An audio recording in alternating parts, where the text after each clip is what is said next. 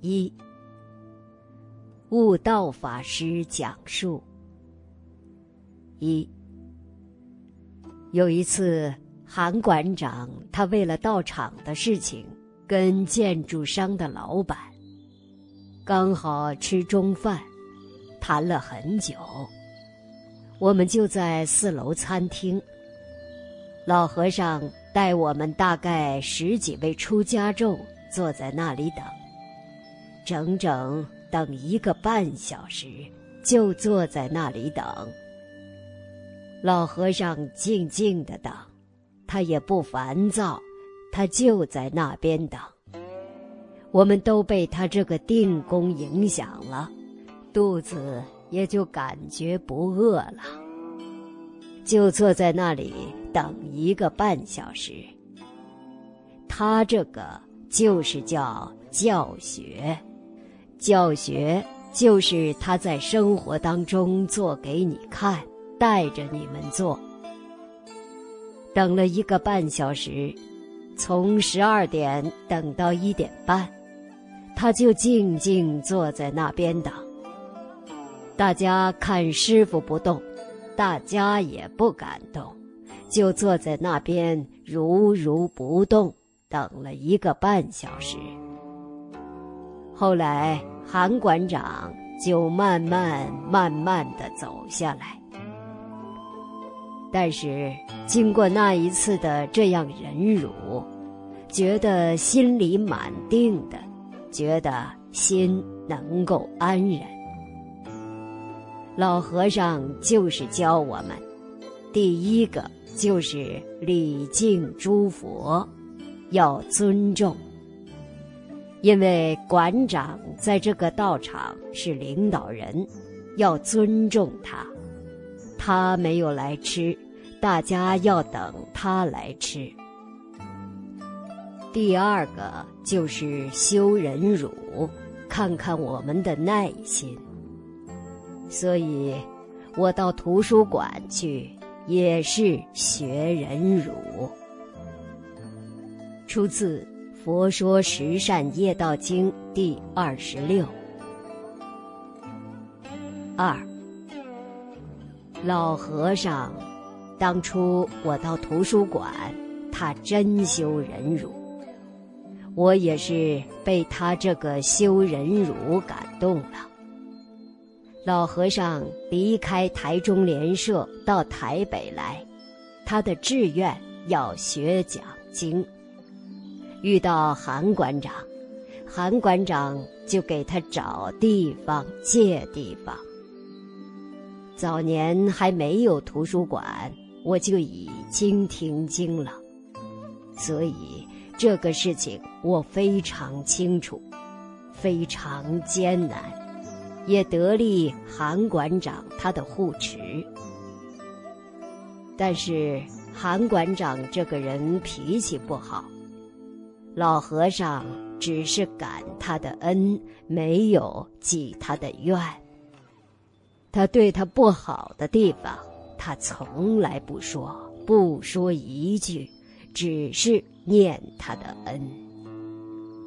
所有的法师讲经讲忍辱，什么叫忍辱？我们现在这个算不了什么。韩馆长是常常指着鼻子骂，他在讲台上讲，下面指着鼻子就骂。他一发起脾气来，那可不得了，把老和尚衣领拉着跳楼，有几个法师受得了？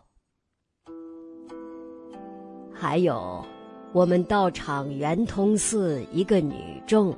跟一个曾居士，年初拜千佛，在那边吵架，两个都哭了，去告老和尚。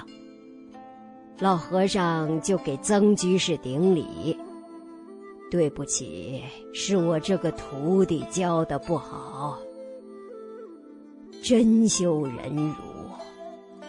我本来脾气很不好。”但是看到老和尚这么修，人家高僧大德都这么忍了，我们这个算什么？我是这样被感动的，所以我现在也勉强在修忍辱。出自《沙弥律仪》第三十四集。三，我们敬老和尚不允许我们去化缘，所以以前在华藏图书馆，韩馆长那时候在柜台摆了大概好几本本子，你要印经，做什么，什么项目。还有一个功德箱。后来馆长往生了，往生之后，我们搬到信义路，老和尚就不允许我们到场设功德箱，那个本子也不能摆出来。师傅就讲：“你那个本子摆在那边，分明向人要钱，人家走进来。”看到那个本子，不拿钱也不好意思。有时候要拿，怪怪的，摆明向人要钱。所以我们到场本子都收起来，收在抽屉，也没有功德箱，这样大家来没有压力。以前我们图书馆都常常印经，那时我负责印经。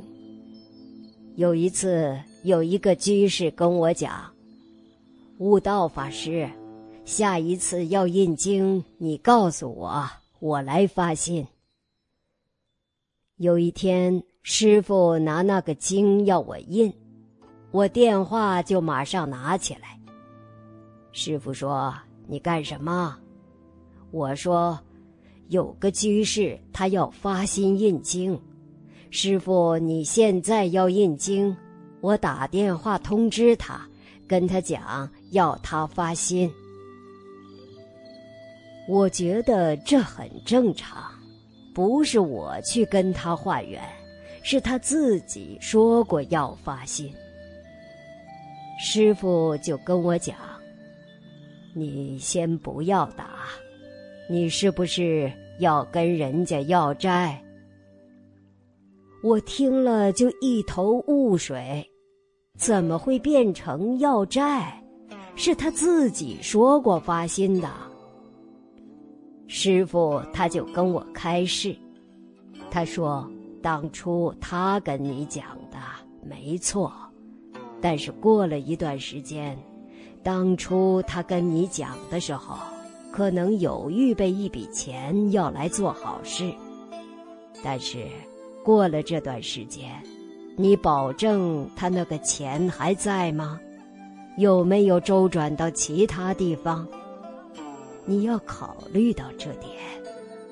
如果万一他当初跟你讲，当时有这个钱，但是过了这段时间。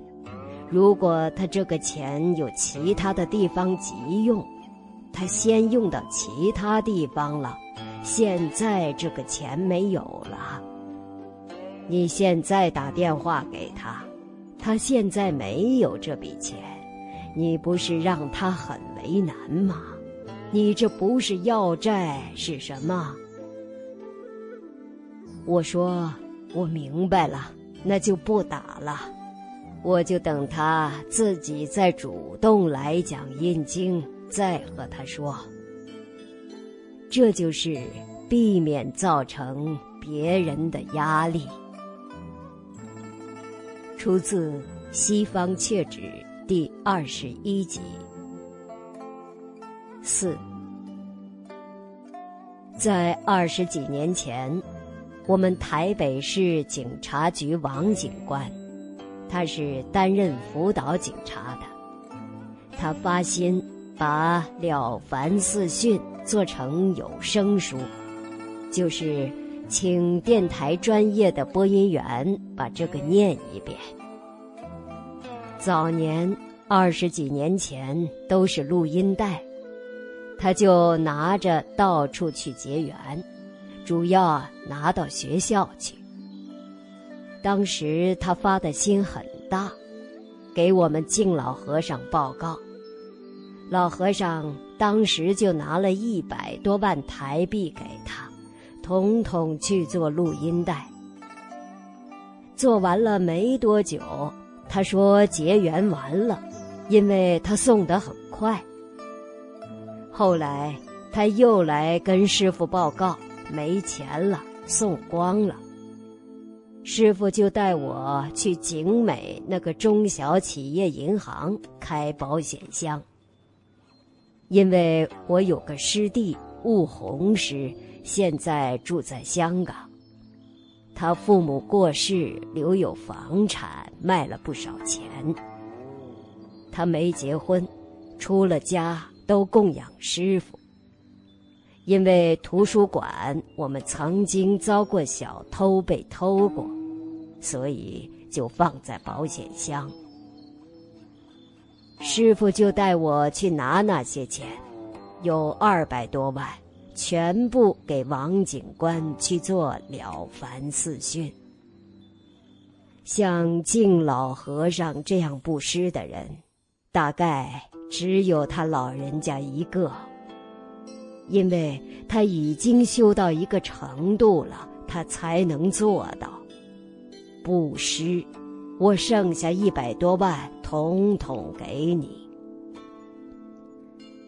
这桩事情，我们敬老和尚的确做了一个很好的示范，所以，我多少也学一点，学一点还做不到位，但是也有一点小效果。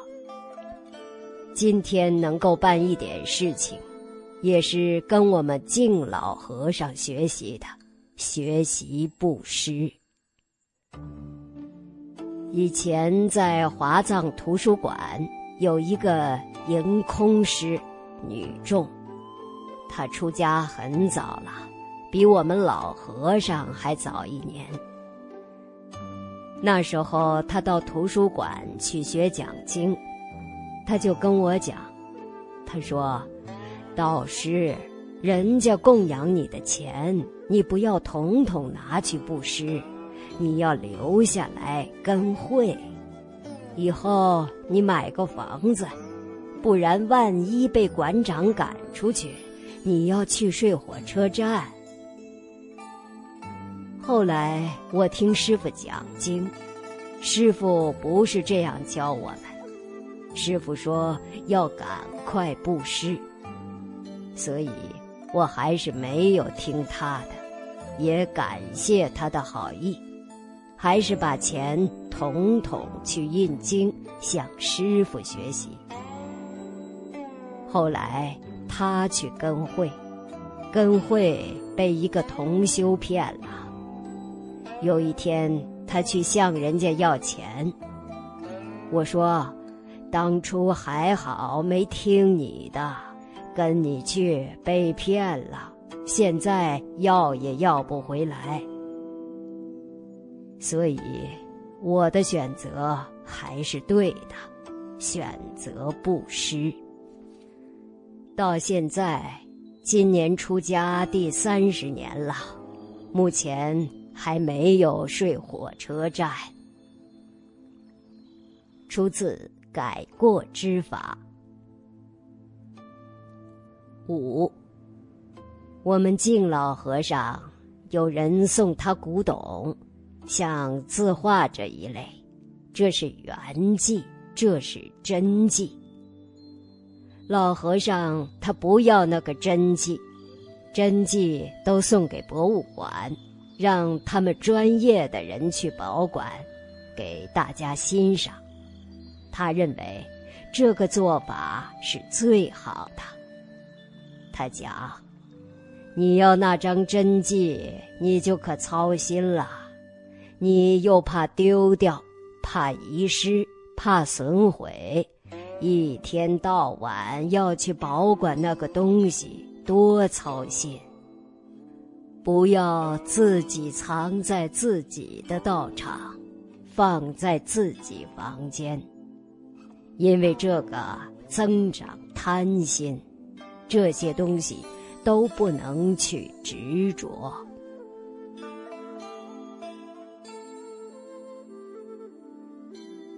老和尚的身教编辑小组。